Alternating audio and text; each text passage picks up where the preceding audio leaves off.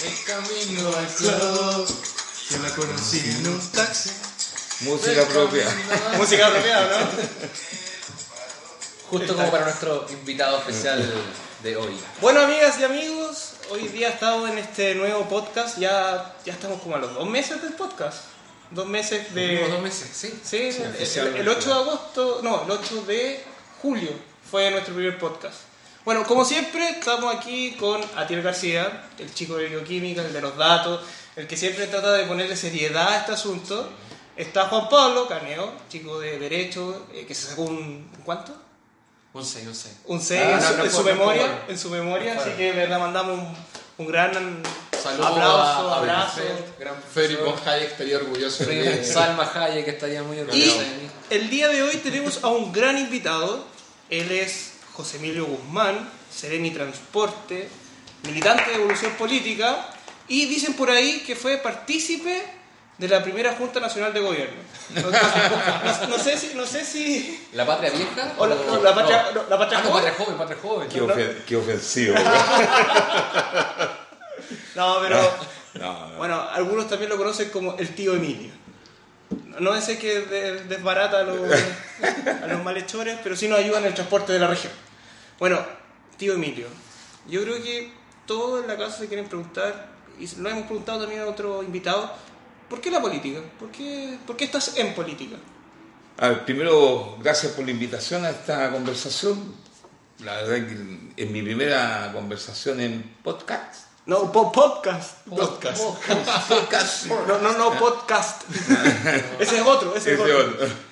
Oye, no, pero agradecido la invitación. A ver, ¿por qué estoy en política? Mira, yo estuve 35 años en la empresa privada.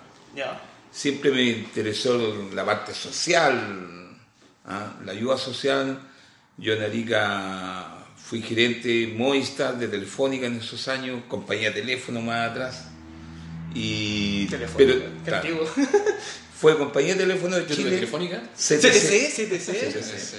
Telefónica CTC Chile, después Telefónica Sola y después Movistar. E- ¿Ese era el que tenía el 188? El 188, exacto. con Con- niñas, de Los las ochitos. ¿no? los Sí, los ochitos, ositos, los ositos. ochitos. Ah, pero de las chicas que bailaban ese No, ese es No, el, ese es el 1, 2, 3. Ah, la competencia. Esa es la Un, competencia, dos, 1, 2, tres. 3. Cuando salió el discado directo de larga distancia nacional e internacional. Y el Alofa Unde fue. El Alofa donde fue el Movistar, Ah, Movistar. Movistar, claro. el prepago, que subía al ascensor y era un maestro. Sí.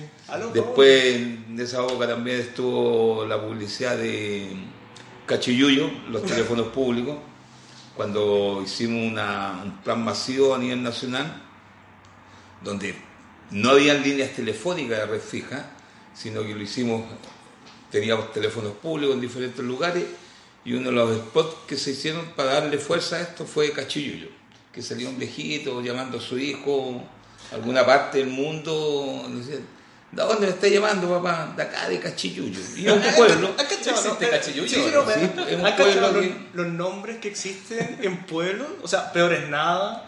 Pero es nada, pero es nada. Pe- Peor es nada, sí, es un Pero pueblo si, Chile. pero si camino a la cuarta región está Chihualoco. Chihualoco también. Oh.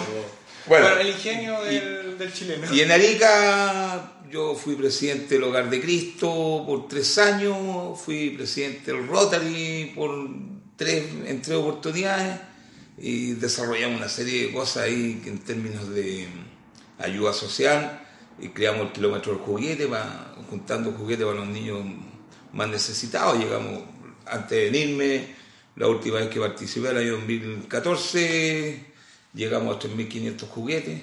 Partimos con juguetes usados al principio, después de 10 años, 3.500 juguetes para los niños más necesitados de Arica.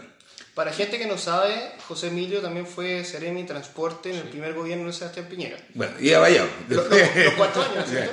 Sí, después salí de Movistar y hice algunas cosas particulares, cortitas, y me invitaron a ser parte del primer gobierno del SB1. SB1. ¿ya? Y también fui CDM Transporte y Telecomunicaciones los cuatro años ya. La verdad que hicimos una cosa muy importante que fue el programa Renueva tu Micro, ¿Ya? en el ámbito de transporte, Renueva tu Micro, que cuando nosotros asumimos el año 2010, la antigüedad de las micro eran 20 años, y cuando salimos la dejamos en promedio 9.6. O sea, le cambiamos Sí. el pelo al transporte público de Arica. También en el ámbito de las telecomunicaciones hicimos los proyectos que cuando se liberó el G4, G3, G4, el- prácticamente dejamos todos los proyectos para iluminar casi el 95% de la región, de Arica a Parinacota, lo que en lugares donde a 5.000 metros de altura la única posibilidad de comunicación era, era el celular. Y la ruta 11CH, que es la ruta a Bolivia, también quedó iluminada, donde teníamos accidentes permanentemente con los camiones bolivianos, de barranco y cosas por el estilo. También quedó iluminada, por lo tanto también hay conexión vía celular ahí en, en esa ruta. De hecho, Entonces, José Emilio, hay que destacar que eh, en Piñera 1 fueron como las grandes reformas de tele- telecomunicaciones. absolutamente. Como la gran expansión de telecomunicaciones. Yo me acuerdo, absolutamente. como claro, el tema, por ejemplo, de la, la portabilidad numérica. Que fue, Claro, como- sí, que un fue tema- lo que a partir de eso como que explotó y como que terminó este, esta triada que había entre Entel, Claro Movistar. y, Y Movistar. Y ahí aparecieron todos los Virgin, WOM. Claro, eh, hay que pensar que igual llegaron otras, Falabella, WOM. otras empresas que fueron a- que vinieron a disruptir el mercado, por ejemplo, como WOM. Sí, pero eso fue después. La primera parte fue, efectivamente, fue la portabilidad numérica, que yo estaba, ya estaba como Ceremi, y uno de los grandes trabas que teníamos de las empresas de telecomunicaciones era ejecu- llevarla a cabo. Claro. Porque significaba abrir el mercado, significaba Sí. que uno no quedaba a expensas de una compañía. Y bueno, se hizo eso y hoy día ustedes ven que tienen, apareció Virgin primero y después apareció WOM. Tuvo ¿cierto? Colo Colo, Mobile, me acuerdo. Colo Colo Wanderers Mobile. Falabella Connect. Falabella con él. Sí, Sí, no, Falabella también tiene. Entonces, hay una serie de eventos que se produjeron ahí que de verdad dio vuelta el tema telecomunicación. Lo democratizó. Oye, José Emilio, y yo creo que aquí la mayoría, por lo menos de los que nos escuchan en esta región, quiere saber el tema, y perdónenme el francés, pero ¿qué crees que está pasando con los trolebuses? Los trolebuses. A ver, Nos quieren quitar los trolebuses. Claro, o sea, hay una concepción, por lo menos dentro de la persona del paraíso y por, lo- por las personas que yo también he conversado, es que, claro, es un transporte que es eléctrico, que es patrimonial, que, que es bonito, que, claro, tiene eh, recorridos reducidos, pero al fin y al cabo ayuda a esta como conciencia ambientalista, por decirlo de alguna forma. No sé si eso es verdad o no, tú después nos puedes decir, pero está como esa concepción del trole. Sí, mira, a ver, lo primero que hay que destacar, Trollobuses es una unidad de negocio de transporte público, Ya. está reconocida como tal. Y ellos hoy día reciben un subsidio de 264, 65 millones, 265 millones anuales. ¿ah? Y el subsidio De pesos. de pesos. Ya. Y el subsidio está enfocado a las personas y no a las empresas. Ya. ¿ya? El subsidio va enfocado a la tarifa, a, la, No. a la demanda. a la demanda, no a La la, inversión claro. de la empresa en Entonces es como independiente de que ellos tomen entonces micro normal, trole. Exactamente. Entonces, el, el troll efectivamente tiene todo un... un- Nosotros, como ministerio, cuando fueron a- al tema de... Se firmó un acuerdo en el año 2018, en octubre del 2018, donde se hacía un polinomio, ¿cierto?, donde eh, se determinaba un, un monto mayor de subsidio Ah, subsidio. a la tarifa. Ah. ¿Y qué pasó? De acuerdo a la ley de subsidio, ¿cierto? Es- Este valor tiene que ir a comité que se llama eh, los expertos, comité de El panel de expertos. el panel de expertos. Entonces, el panel de expertos toma, dice, ok, revisó todos los subsidios que, está, que se están pidiendo en esa oportunidad, dijo, ya, todo esto están ok, pum. Trole, dijo, miren, Trole tiene externalidades positivas, el descueve, Pero- una maravilla. Pero, Pero yo no le puedo dar, el panel de expertos dijo, el mismo subsidio a una unidad de negocio que transita 9 kilómetros a la redonda, que representa el 2% del total de los pasajeros a nivel total de Gran Valparaíso son más o menos 700 mil ¿Cantidad de usuarios? pasajeros Ah. diarios. Trole representa el 2% de eso, de Gran Valparaíso, y representa el 9% del plan de Valparaíso, El recorrido del tren. el, el recorrido del trole, el usuario del trole.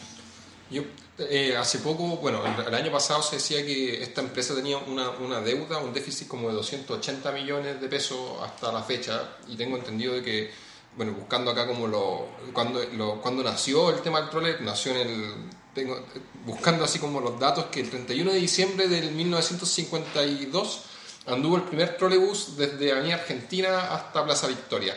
Entonces mi pregunta es, ¿este déficit de dinero eh, es ¿Por qué puede ser que, que la empresa es porque no se ha cedido, es un negocio que no es rentable, eh, los, los buses requieren mucho mantenimiento o es porque hay, hay poca demanda por parte de los usuarios eh, del transporte en esta ciudad con respecto al trolebús? Mira, puede haber una mezcla de cosas de las que tú planteas. Una de ellas también es la gestión comercial. Claro. Eh, Eso hay que tenerlo presente. Entonces, aquí eh, hay que recordar que en esos años la empresa Trole era la empresa de transporte del Estado, ETC. ¿Ya? Entonces, era una empresa del Estado donde prácticamente el tema de utilidades no está dentro de, de la conversación. concepto. Del concepto de utilidad no, Claro, no era- no era- existía. no existía. Y en ninguna empresa del Estado se visualiza así. Y votan plata, así como muchas empresas del Estado que votan plata, Antes, pero hoy antes, día, hoy día ya con, con, con, el, con las empresas públicas que hay, ¿cierto? Hoy día dependen de un directorio del CEP donde ellos evalúan y van, y si no están haciendo buena gestión, salen los ejecutivos y, salen, y hay todo un- Por lo tanto, Trole, efectivamente, ellos hablan de un déficit, pero hay, viendo así unos, unos documentos que nos entregaron ellos, y que lo estamos pidiendo de nuevo, actualizado, es, tienen una utilidad operacional y tienen pérdidas tributarias. Obviamente las pérdidas tributarias se generan porque la depreciación de estos troles son del año 50 y tanto, los otros son del año 79, entonces ya la depreciación acumulada ya está casi en cero. Por lo tanto, Hay que, hay que comprarlos de nuevo, como por así Claro. decirlo ya. Entonces, aquí también hay un, hay un mito que Trole no se financia. Trole, Trole tiene utilidades eh, operacionales. Tiene, obviamente tiene algunos gastos que nosotros estamos mirando y viendo. El tema es el subsidio que ellos piden. Es alto. Uno de los socios pedía subsidio para la inversión. Ah, Y el Estado no puede dar dinero a empresas particulares Claro. para inversión. No Claro, puede no, subsidiar. lógico. es como si ustedes se instalan con un negocio, ¿cierto? Vende sushi y les va mal y empieza a ir de más y le piden al Estado que financienme porque mi, mi venta de sushi, que hay cientos de vendedores de sushi, es mejor que todo. Y el. Estado tiene que ponerme, no vaya a hacer. Papá Fisco, regálame un Exacto. Entonces, lo que sí acá, ¿qué es lo que se hace? El subsidio a la demanda, ¿cierto? Claro. Entonces, el Estado y por ley el Ministerio de Transporte y Telecomunicaciones financia eso. No puede financiar la Y inversión. al final se subsidia la demanda y la gente elige en el mercado cuál es el, mercado, el transporte que más Exacto. acomoda.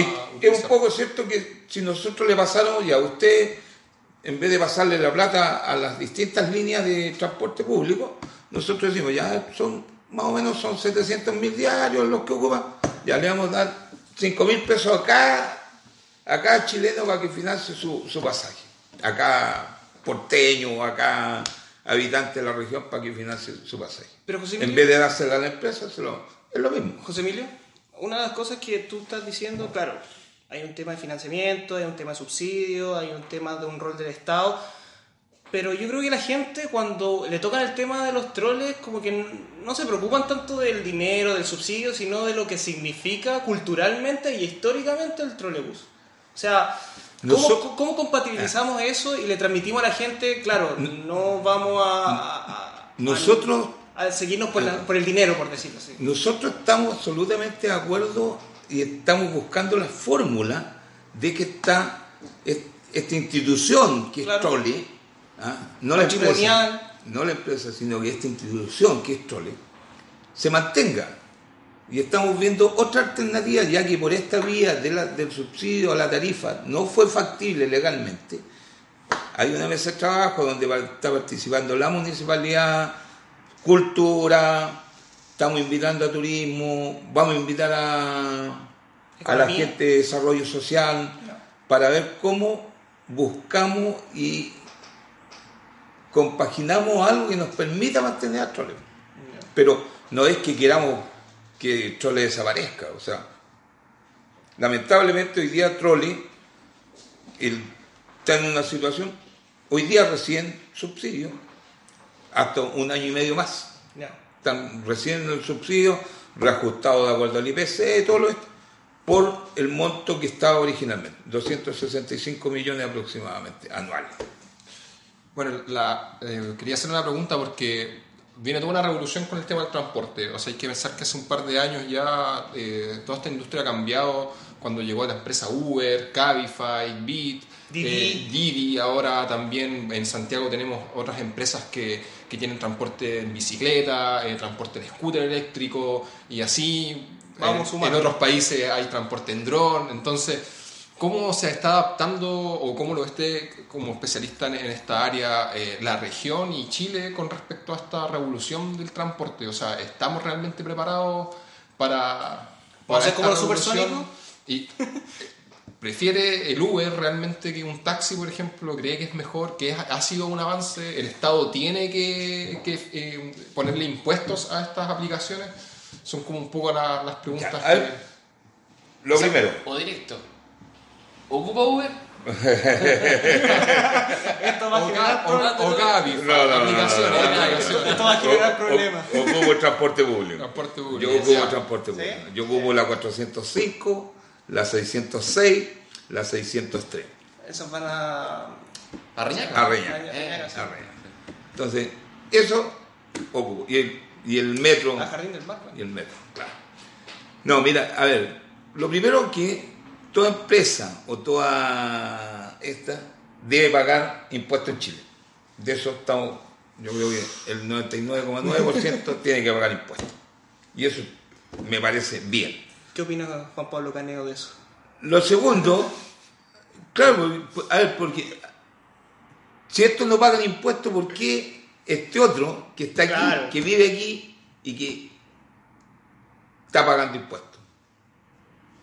Sí, Entonces, tiene que pagar impuestos, a no ser que reducimos los impuestos a todos, o nadie paga impuestos, pero no puede ser que unos paguen impuestos y otros sí paguen impuestos. ¿Qué es lo que alegan los taxistas al fin y al cabo? No, el, Con- las el- tema, mira, el tema de, de esto de los Cabify, de todas las plataformas, en realidad, Claro. para no, no- no nombrar. No vale publicidad a una marca, no vale Claro. que son como 5 horas. Claro. Las plataformas hoy día están operando, ya es un hecho y va a ser imposible sacarlo. Ya Claro. llegaron para quedarse. Hoy día hay un- una ley que se está tramitando en el Senado, ¿cierto? Y el- lamentablemente no ha salido lo rápido que esperábamos como ministerio, pues nosotros, la idea cuál fue hacer una ley enfocada exclusivamente en el transporte sin meterle temas laborales, sin meterle temas tributarios, sin, porque son otras aristas que son mu- mucho más largas de procesar en un congreso político. Sí, no, en todo caso, Por eso, lo tanto, eso es por el sistema. claro, La lo- formación de la ley es muy engorrosa. no, no, pero si nosotros, o sea, si, si el Congreso se hubiera dedicado exclusivamente al tema transporte, ¿cierto? Eso debería haber salido hace rato. Pero como metió el tema laboral, Ah, el tema de horario, los seguros, creo. el- no, sí, No, eso venía en el tema transporte. Y ahí rigidizan un sistema que nació siendo flexible y que exitoso precisamente por ser flexible. Absolutamente. Entonces, ¿qué es lo que reclaman los taxistas eh, básicos, principalmente? Que no se les está exigiendo lo mismo. O sea, en el proyecto de ley, ¿qué es lo que se les va a exigir? Licencia profesional A2. Por lo Ya, tanto, sí. la persona que tiene dos años B puede optar a dos inmediatamente. Vehículos de 1500 centímetros cúbicos para arriba, Que sean seguros. que, que es lo mismo que se le exige a los, a los taxis. Seguro de civil para pasajeros y para el conductor. Revisión técnica dos veces al año. Y lo mismo que se le exige a un taxi. Emparejar la cancha. Se empareja la cancha y se deja y se, se deja esto de licitar y hacer, porque al final cuando pasó el tema de los, se cerró el mercado de los taxis, también hubo un proceso que el, nadie entraba. Claro. Y cuando, y cuando ellos estaban ahí, antes también existían, entre comillas, piratas o informales, que se les llama, en el sistema de transporte, que sabían dónde no había posibilidad de, de transporte público autorizado, los piratas estaban instalados ahí. Y siempre han existido, Sí, pues. que antes no había, no había plataforma. Claro.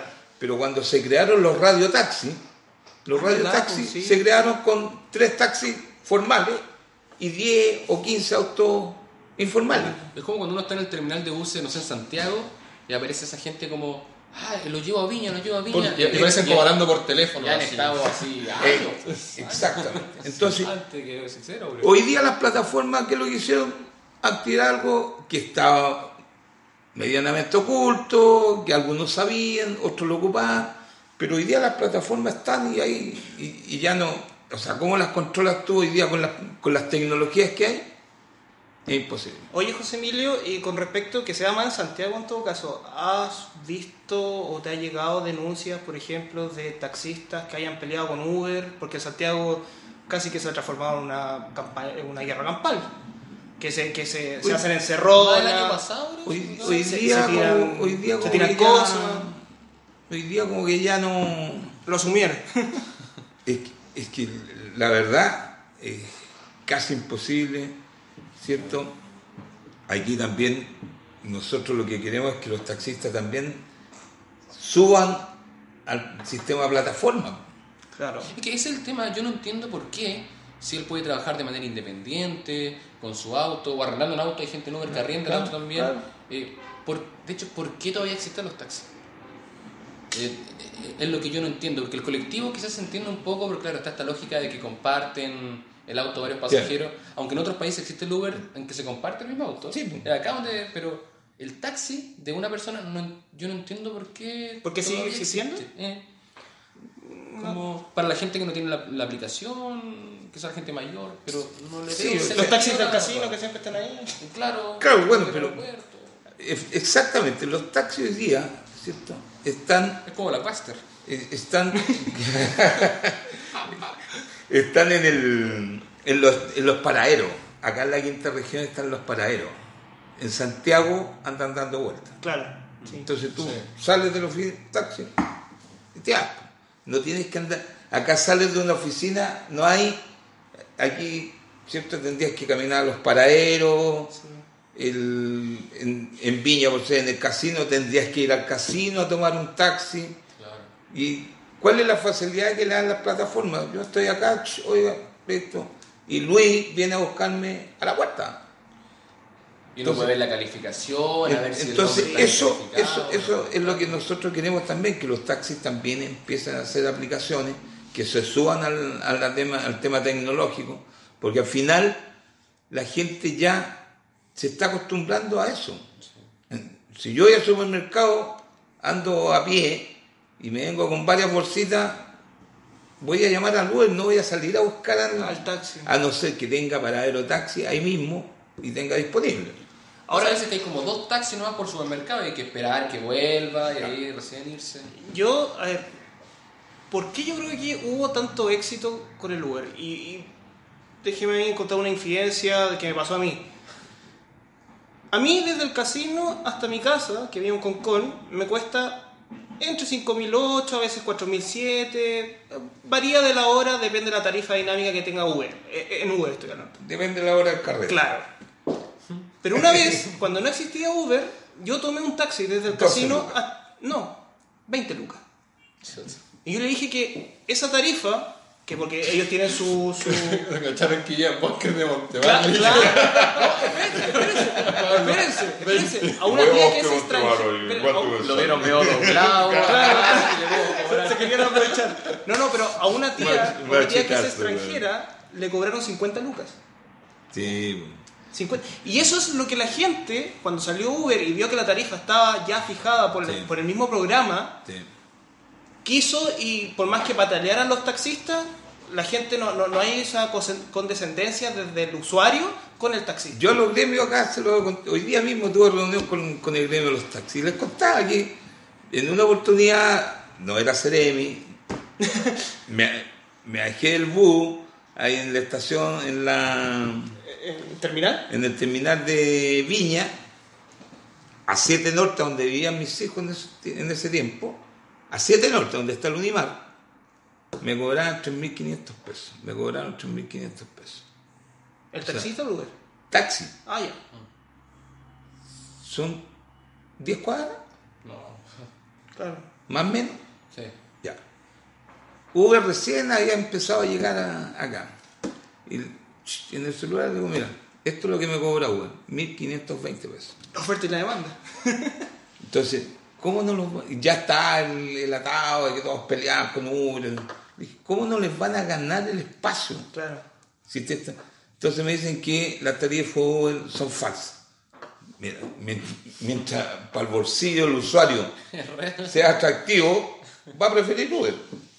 Igual hay que pensar que estos tipos llegaron con toda una mentalidad de marketing distinta, el network marketing. Entonces ellos no parecía la publicidad en la tele. Ellos regalaron muchos viajes, siete viajes de, de, mu- de altas una, lucas. una vez tuve 50 viajes gratis. Claro, entonces la gente al final le decía descárgate la aplicación. O sea, ellos no necesitaban hacer publicidad en la tele porque ellos invertían en viajes y la gente se iba pasando la aplicación de voz en voz. Entonces ellos, Eso fue distinto. claro, vinieron a cambiar toda la, la Y forma de hacer. un estilo siglo XXI. Claro. Claro. Claro. Es como cuando se creó la electricidad y los que hacían velas, no sé, Oye, quedaron lo- obsoletos. los a pesar de que hay velas todavía. Esta Pero... lógica famosa, los luditas que la revolución industrial iban, estos gallos, no sé, porque hacían agujas como a mano, con el martillo ahí. Y claro, ellos fueron a romper la, la- Era todo un movimiento que iban a romper las fábricas, la- las maquinarias. Estaban en contra de la revolución. O sea, es una cuestión que se ha dado. Capaz que al gallo que inventó la, la, la, la rueda también le deben haber ahí forrado. Absolutamente. Sí, aquí- el tema, mira, aquí hay un tema que yo creo que como país los dirigentes eh, políticos ya lo han visto. Yo, mira, uno de los personajes no es de mi tema político, ¿ah? de mi área política, de mi condescendencia política, pero un tipo que está metido en el mundo de la inteligencia artificial es Guido Girardi. Ah, Sí, todo lo que... Pero era, era uno de los pocos gallos sí, no, sí, Sí. es, ver- es verdad eso. que empezó a hablar de la inteligencia artificial y no sé si escuchaban Radio Agricultura cuando yo hacía mis cosas particulares, escuchaba Radio Agricultura los días jueves con. Sergio Melni. Ah, Sergio Méndez. O sea, y hablar de la inteligencia artificial. Entonces, el Guido Girardi es uno de los propulsores del Congreso Futuro, Ju- Junto con Chaguán también. Francisco Chaguán es otro, o sea, tenemos dos De distintos Dos lados políticos. de distintos lados políticos mirando esto y que hoy día ya, ya, ya no es una cuestión de aquí a cinco años, de aquí a diez años, es una cuestión, Bueno, ya estamos atrasados. La otra vez estuvimos conversando con el senador Kenneth Pugh, que también está metido en estos temas, pero desde el Del punto lado de vista de la de claro, la ciberseguridad. Y hace poco también leí, o sea, de hecho, hoy día leí, de que el Ministerio de la Ciencia y la Tecnología, ahí está el nombre, ya, ya está desarrollando un plan estratégico de aquí a cinco años más por el tema de la inteligencia artificial. Ciencia, tecnología, conocimiento e innovación. Sí. ¿Por qué ponen tan deberían nombres? trabajar no de aquí a cinco años más, sino de aquí a cinco años atrás. Pues esa cuestión Sí, ya, estamos- ya sí, estamos no, con, sí, con estamos- la marcha, un tema que Ahora, está- eso yo valoro al presidente Piñera. El presidente Piñera Sí, en todos los lo lugares menos. que va Sí. dice que tenemos que subirnos a la cuarta generación. Si no lo hacemos, estamos hecho, Mira, en, en transporte hoy día ya el- eso ya está pasando, la electromovilidad llegó Sí. y llegó para quedarse. Sí. Claro, de hecho. Entonces, O te subí al barco o morí o- ahogado. o seguí, claro, pensando mucho en, en las góndolas, en, en- claro, en las victorias, claro. ¿Qué, qué es lo que pasa? Te empiezan a quedar cosas, ¿cierto? Por, por, por amor, porque es maravilloso, salir un, un día a pasear en la, en la famosa victoria. Claro, que lo ves como folclórico. Claro. Y de hecho, si nos ponemos a pensar, eh, acá en Chile igual vamos como un poco atrasados eh, en- con respecto a lo que es en transporte, ya que como hablamos en otros países, por, por decirlo claro, estamos bien, bien distantes de la realidad de Dubái, donde la gente se está transportando actualmente en dron. Y por ejemplo, en Estados Unidos hay una empresa que se llama Hyperloop, que son unos tubos que se están construyendo debajo de las ciudades, en donde se pretenden eh, transportar cargas o pasajeros a 1200 kilómetros por hora, por ejemplo. Entonces, si nos ponemos a pensar, claro, eso se ve lejano quizás, pero de acá a 10 o 20 años más, quizás puede ser viable eh, construir un túnel subterráneo o de Santiago a, a- a Puerto, a, a Concepción, en donde se transporten pasajeros a 1200 kilómetros por hora. Entonces, ¿cómo estamos preparados, como por ejemplo, para, para ese tipo de, re- de revoluciones de transporte? Eh, Aquí, aquí el tema del transporte hay que dividirlo un poco en, term- en- en un par de cosas que es importante. Una, la infraestructura vial que tenemos, por lo menos aquí en, el- en Valparaíso, en la región de Valparaíso, es la misma infraestructura vial que viene siendo del año 10 años atrás, Ya. 12 años atrás. El último gran trabajo que se hizo. La Avenida España. No, pues es un recarpeteo, pero el gran trabajo que se hizo fue el- la subida de Alessandri. Ya, sí. Hoy día se está remodelando Reñaca Concón, ¿En qué parte?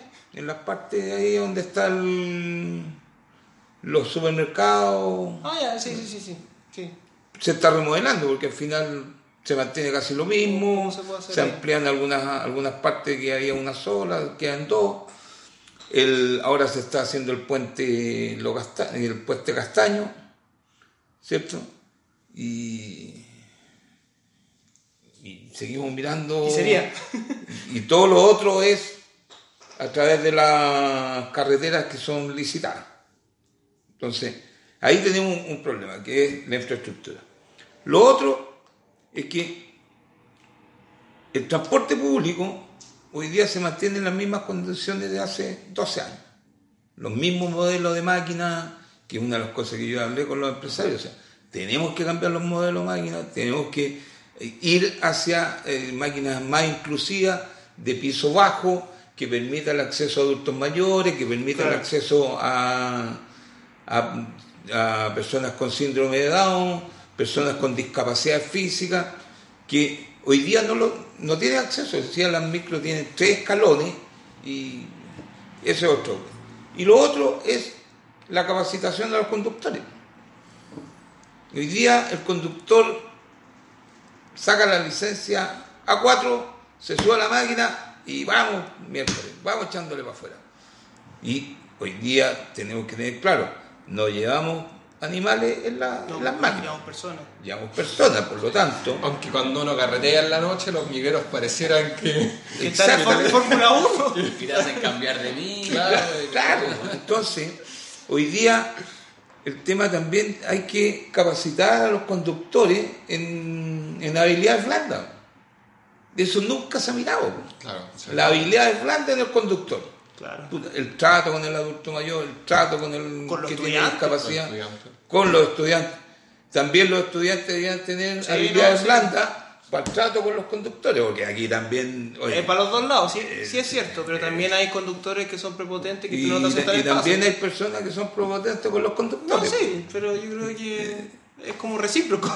Sí, Exactamente. Es, que es idiosincrasia O sea, de la aquí, sociedad. aquí, mira, aquí yo personalmente no estoy de acuerdo con la tarjeta 24-7 Te la tenés. de la TN. Ya, la tarjeta es para el estudiante, Sí, es para estudiar.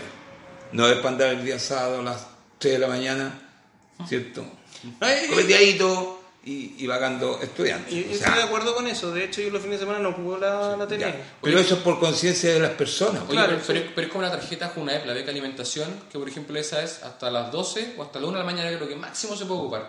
La Y- 1 copiando el y- bajo. Y, la cada una vez te, la, te las van cerrando más. po. Entonces, o sea, ya no podéis comprar trago con la tarjeta, No. no, podéis comprar helado, Comida chatarra, no podéis creo. comer comida chatarra. Hoy día, cada vez la tarjeta Junaep va con él.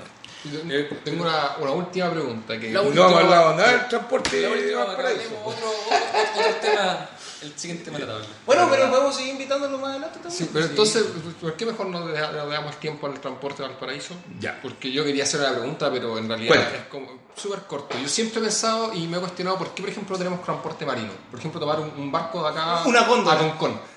En vez de, de Bueno. tomar la micro, eh, en el puerto acá, de repente pum, un barquito Así como hora, Venecia. 40 minutos, claro, así a Concón, por ejemplo, acá Un- mismo. Una, ¿Qué una, Una lancha. ¿Qué tan lejano es eso? una, lanza, ta- una lancha taxi. bueno. Claro. ¿Ah? Pero será. ¿Será? raro? Es como el marca Es que, es que es difícil. Claro. Con un mar.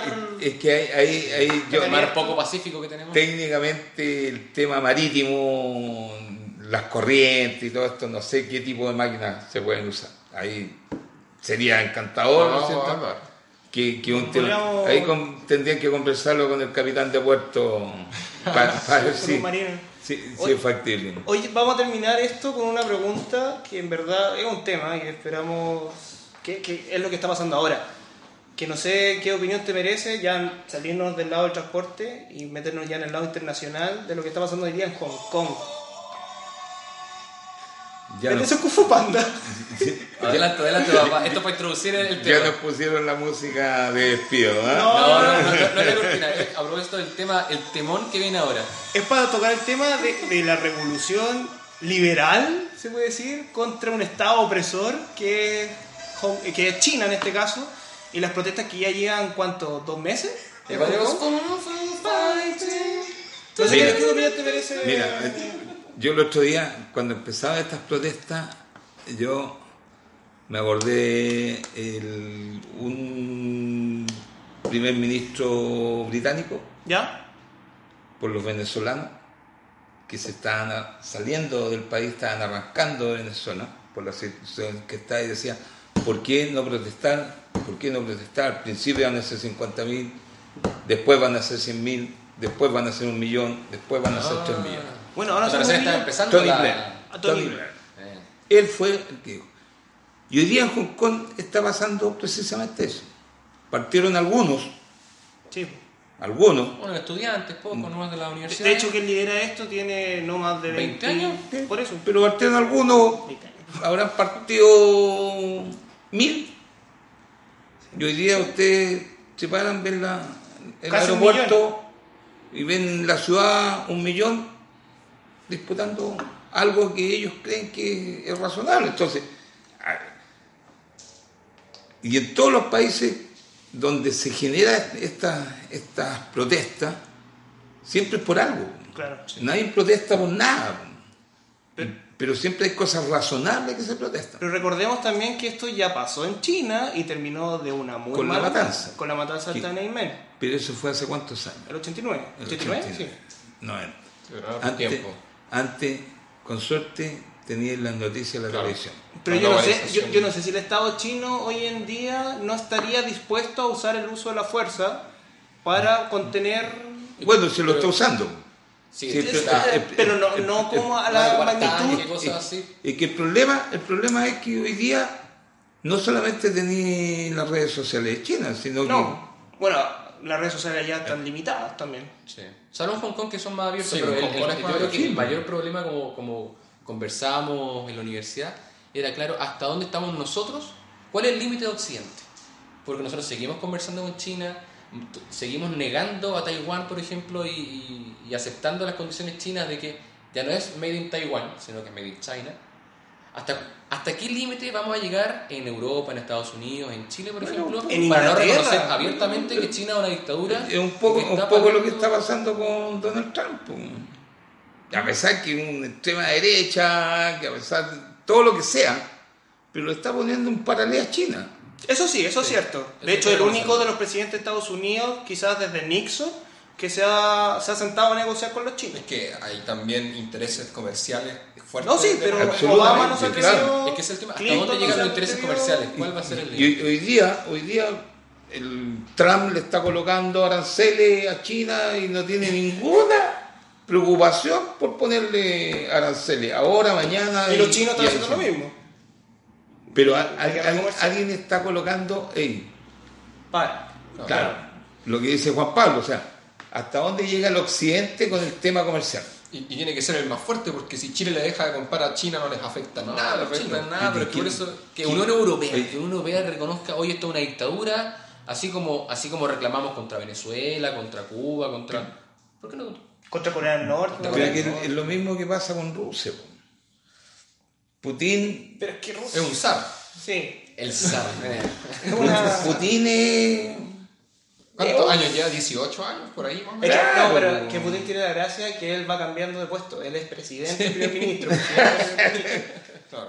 Entonces, Entonces, siempre va como. al, fin- al- al final un- el tema político es tan hoy día hoy día el tema político no es puro hoy día está muy amarrado con el tema comercial Sí, no. Sí. entonces el De hecho, una estrategia geopolítica de los al- chinos. O sea, Claro. siempre hay que recordar que, que Occidente apoyaba a Gaddafi y apoyó a algunos dictadores de hasta la primavera árabe, hasta que se dieron cuenta que, ah, ya, no Uy, los podemos apoyar pero más. espérate, espérate. Y ahí metieron Son malos. Claro, ah, no, en realidad son malos y ayer nos dábamos la mano con ellos. Conectan- conectando con lo que dijiste de la primavera árabe, ¿estaríamos presenciando una primavera asiática? lo, lo que le pasó a Carlos Cardón po. ¿Qué- qué Car- le pasó? Carlos Cardón cuando hizo el, el avión el, el helicóptero. Por, por cual los americanos lo Ah, están sí, claro, y por las bombas racimo Sí, sí, sí. Carlos Cardón inicialmente era desde Estados Unidos, le pidieron que construyera estas cuestiones para venderle a Irak, cuando está del lado de la luz clara, ¿ah? del lado claro del mundo. Pero usted- Cuando se dio vuelta y peleó con, con Estados Unidos, Cardón siguió vendiendo. Claro. Y los Y por gringos eso- le dijeron, no, no, no, Oye, no, no, no, no, no, no, no, y, el- y que el avión se lo había robado y el avión, lo- o sea, el helicóptero, helicóptero. eh, lo del aire, ese helicóptero lo diseñó en, en Iquique, cuando tenía la fábrica de las bombas racimo en Iquique.